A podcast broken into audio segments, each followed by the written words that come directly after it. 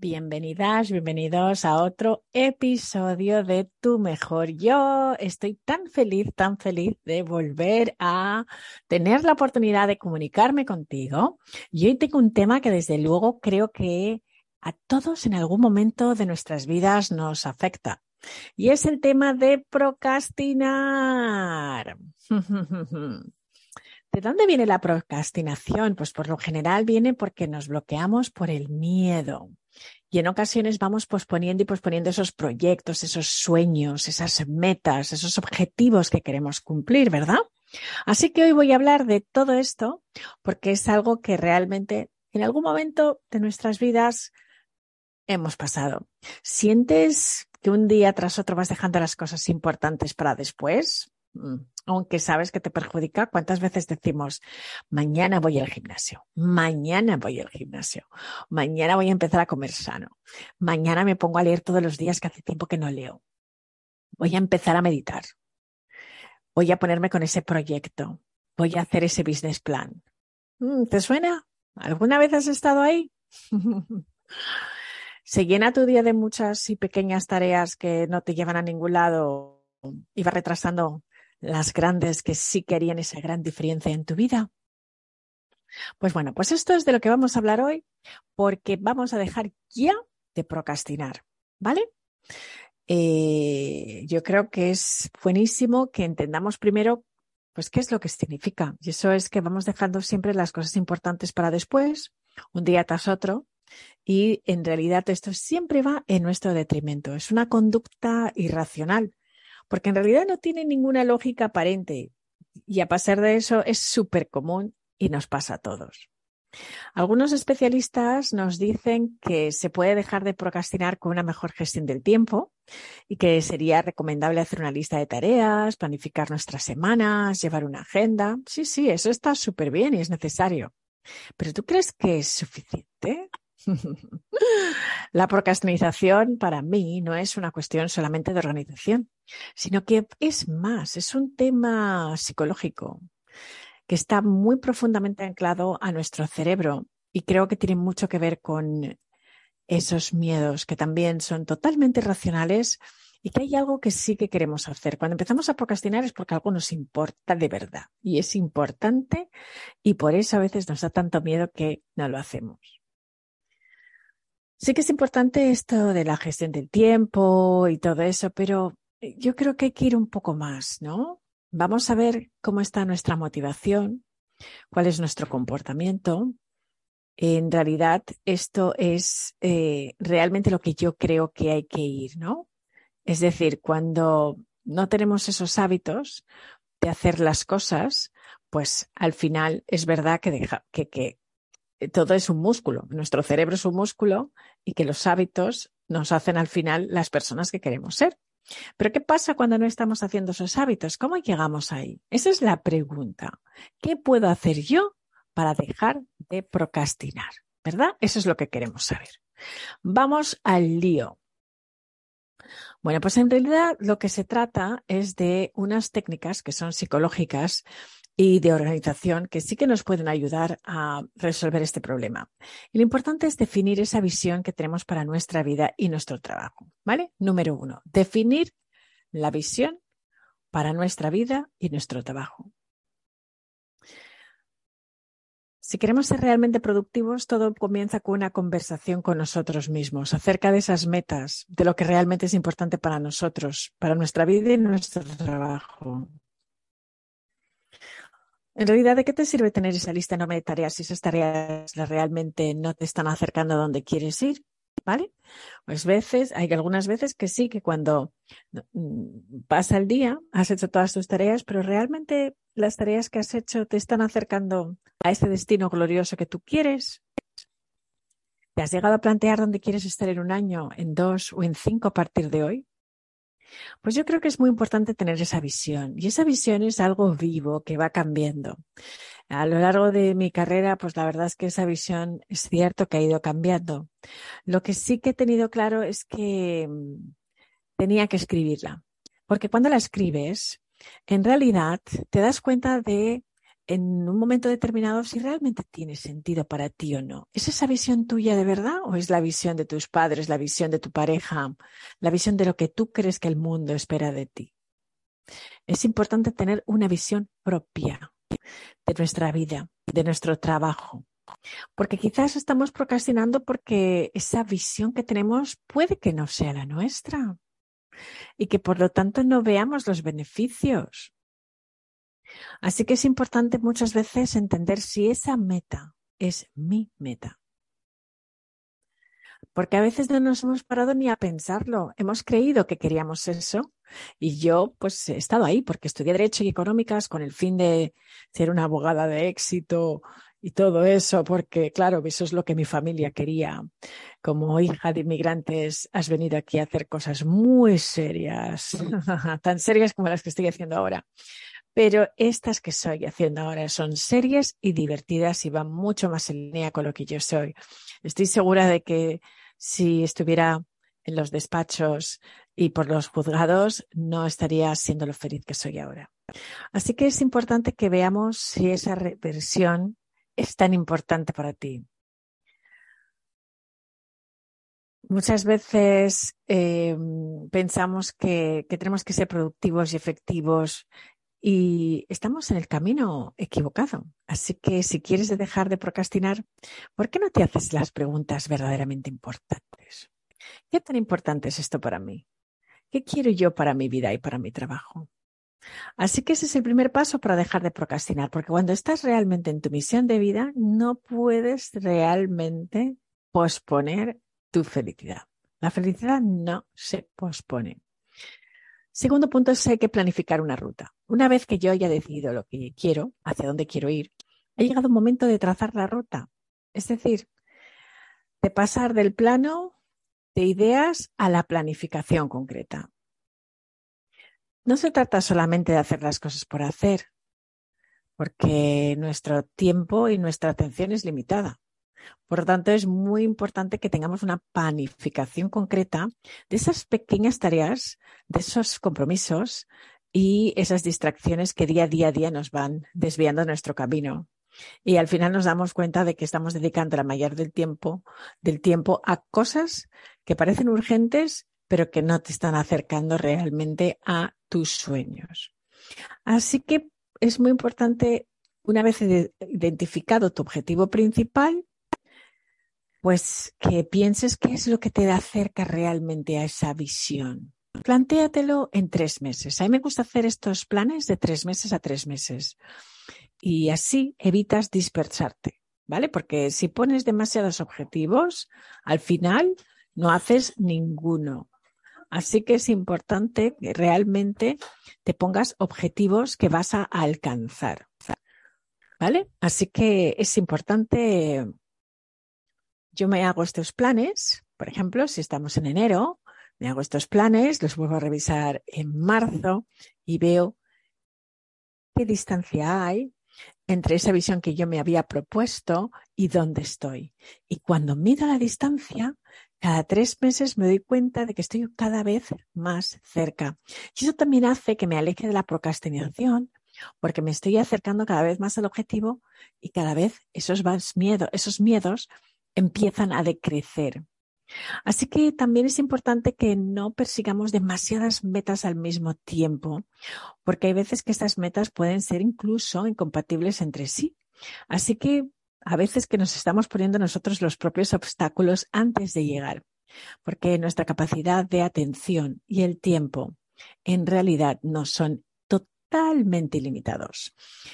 Dice Robin Sharma que si tratas de cazar a dos conejos al mismo tiempo, te quedas sin ninguno.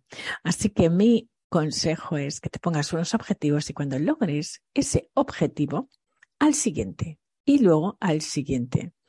Es verdad que en realidad nos encontramos muchas veces pues comparándonos con muchas personas y estamos buscando pues unos estándares que a veces son pues bastante alejados y yo ya sabes que siempre digo que no hay imposibles. Lo único es que cada cosa paso a paso. si intentas comerte un pastel entero de una, te puedes empachar. Así que, bueno, si te lo comes trocito a trocito, pues lo vas disfrutando mucho más, ¿verdad? Y si dejas un poquito para el día siguiente, mejor. Así que es importante que tengamos claro que a veces tener unas metas contradictorias puede ser una señal de miedo y de falta de decisión porque nos permite decirnos a nosotros mismos y a nosotras mismas, pues mira qué ocupada estoy y que ya he hecho tantas cosas, pero en realidad es que nuestra energía y nuestra atención no están realmente en ese progreso verdadero que es a donde yo quiero ir. Así que es importante que dejemos de alcanzar muchas cosas a la vez y que empecemos a conseguirlas una a una, pero de verdad. Este dicho del que mucho abarca, poco aprieta, pues mm, en realidad lo que significa es eso, que como vuelvo a repetir, no significa que no puedas conseguir un montón de metas. Yo soy de las personas que me he propuesto en mi vida muchas, muchas metas, pero sí que te digo una cosa, ha sido una a una, cada cosa a su tiempo. Y todos tenemos una lista de esos sueños que queremos cumplir y no tiene por qué ser uno, ¿vale? El secreto para hacer grandes cosas en tu vida y en tu trabajo, para sentirte realizado, realizado y para dar un gran ejemplo a los demás, es centrar nuestra energía y nuestro tiempo en una única meta a la vez.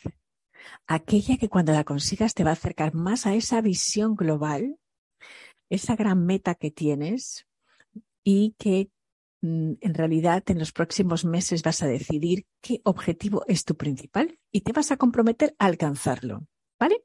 Y una vez lo alcances, te vas al siguiente. ¿Ok? ¿Deal? ¿Hacemos ese trato? Venga, va, que tú puedes, que tú puedes. Después es importante el que desglosemos nuestro objetivo principal, ¿vale? En proyectos y concretas tareas. Y así además que le asignemos a cada una una fecha y un bloque de tiempo en nuestra agenda. Cuando queremos dejar de procrastinar, tenemos que recordar que un objetivo no es lo mismo eh, no es por sí mismo algo que se pueda hacer, sino que ese objetivo está ahí, pero hay una serie de actividades y tareas pequeñitas que hay que ir haciendo para alcanzar ese objetivo, ¿vale?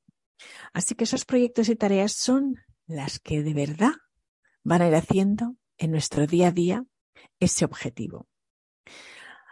A veces esa falta de concreción es una gran excusa para procrastinar. Por eso es importante que nos preguntemos qué cosas tienen que pasar para que yo alcance mi objetivo principal en los próximos meses. Cada una de esas cosas claves que tienen que pasar es una tarea o un pequeño proyecto, ¿vale? Pero esa suma de acciones concretas te llevan al objetivo. Eso es lo que hay que ir desglosando, ¿vale? Como que ese pedazo de pastel hay que cortarlo a trocitos muy pequeños para que no te empaches y te lo comas en bocados muy grandes, ¿vale? Y de este modo te vas a ir asegurando de que cada semana dedicas el tiempo suficiente a las tareas importantes que de verdad te van a ayudar a tu objetivo. Y esto te va a ayudar a no seguir procrastinando porque vas a tener bloques de tiempo en que los vas a blindar para esas tareas, ¿vale? Y realmente te vas a alejar de esas distracciones que no te están llevando a tu objetivo.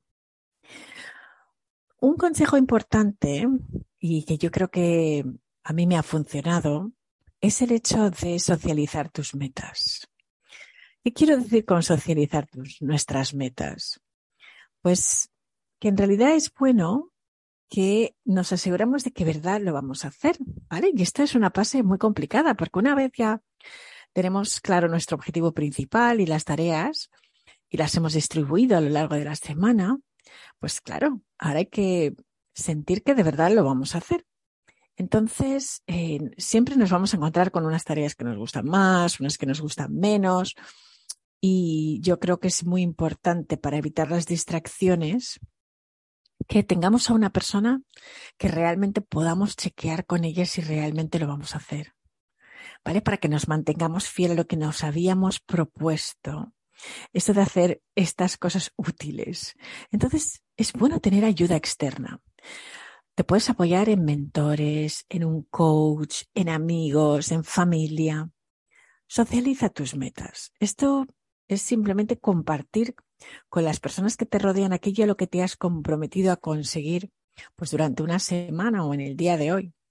Cuando te comprometes públicamente a hacer algo y cuando dices abiertamente lo que te has propuesto, estás de alguna manera sacándolo de tu cabeza, donde ahí no se va a poder perder en esos mil pensamientos y distracciones. Y le estás dando a tu objetivo cuerpo y realidad. Ya no eres tú sola o tú solo el que conoce ese compromiso, sino que además tienes testigos. Tienes de testigos a otras personas que saben lo que te has propuesto y que te pueden preguntar si lo hiciste o no. Así que ya sabes, esto nos va a ayudar muchísimo a nuestro cerebro a mantener esa tarea en el primer plano de nuestra atención, lo que va a hacer mucho más probable que lo hagamos al final.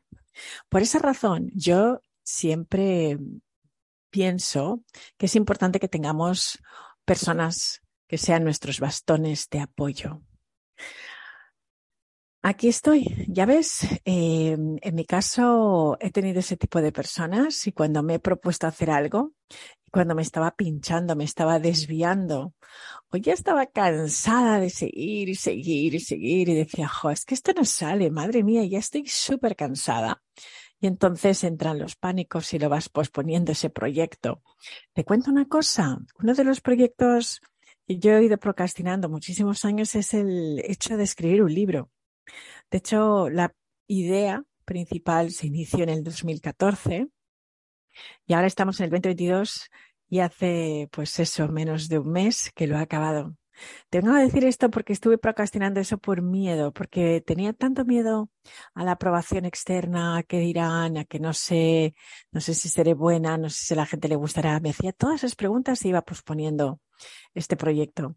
En el momento en el que socialicé el proyecto, como sabéis, lo anuncié que lo iba a hacer, lo dije en varias entrevistas, entonces ese proyecto ya tomó cuerpo, se hizo persona, se hizo real y a partir de ese momento, pues empecé a comprometerme porque lógicamente, pues ya sabéis cuántos quiero. Amo a todo el mundo que me rodea, a todas las personas que me acompañáis, que me escucháis y eso me ha dado la fuerza. Así que tenemos todos unos entornos, unas personas, amigos, seguidores, da igual como lo llames. Para mí, todo el mundo que rodea mi vida son amigos, forman parte de mí y es una extensión de mí. De tal manera que me habéis ayudado, me habéis ayudado porque en el momento en que lo anuncié, pues ya entonces me puse las pilitas. Así que os cuento mi propia experiencia con la procrastinación, porque todos esos planes a mí me han ayudado a completar un proyecto que tenía en mente durante mucho tiempo y también hice eso, hice esa visión, tenía una visión de lo que quería hacer.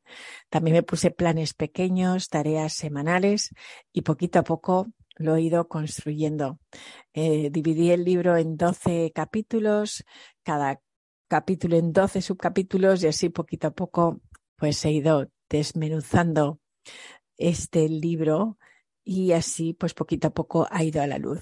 Esto funciona para cualquier proyecto, para tu emprendimiento, para si quieres dar ese salto profesional a tener más responsabilidades en la empresa donde trabajas, eh, con tu familia, eh, todo lo que quieras hacer en tu vida personal, hasta a la hora de tener una relación. No procrastines más el amor. Sigue adelante. Pero empieza por quererte a ti. Así que bueno, pues muchísimas gracias por estar aquí. Espero que os haya gustado. Me encanta saber vuestro feedback. No dejéis de escribirme. Que sepáis que aquí estoy. Un beso muy, muy fuerte.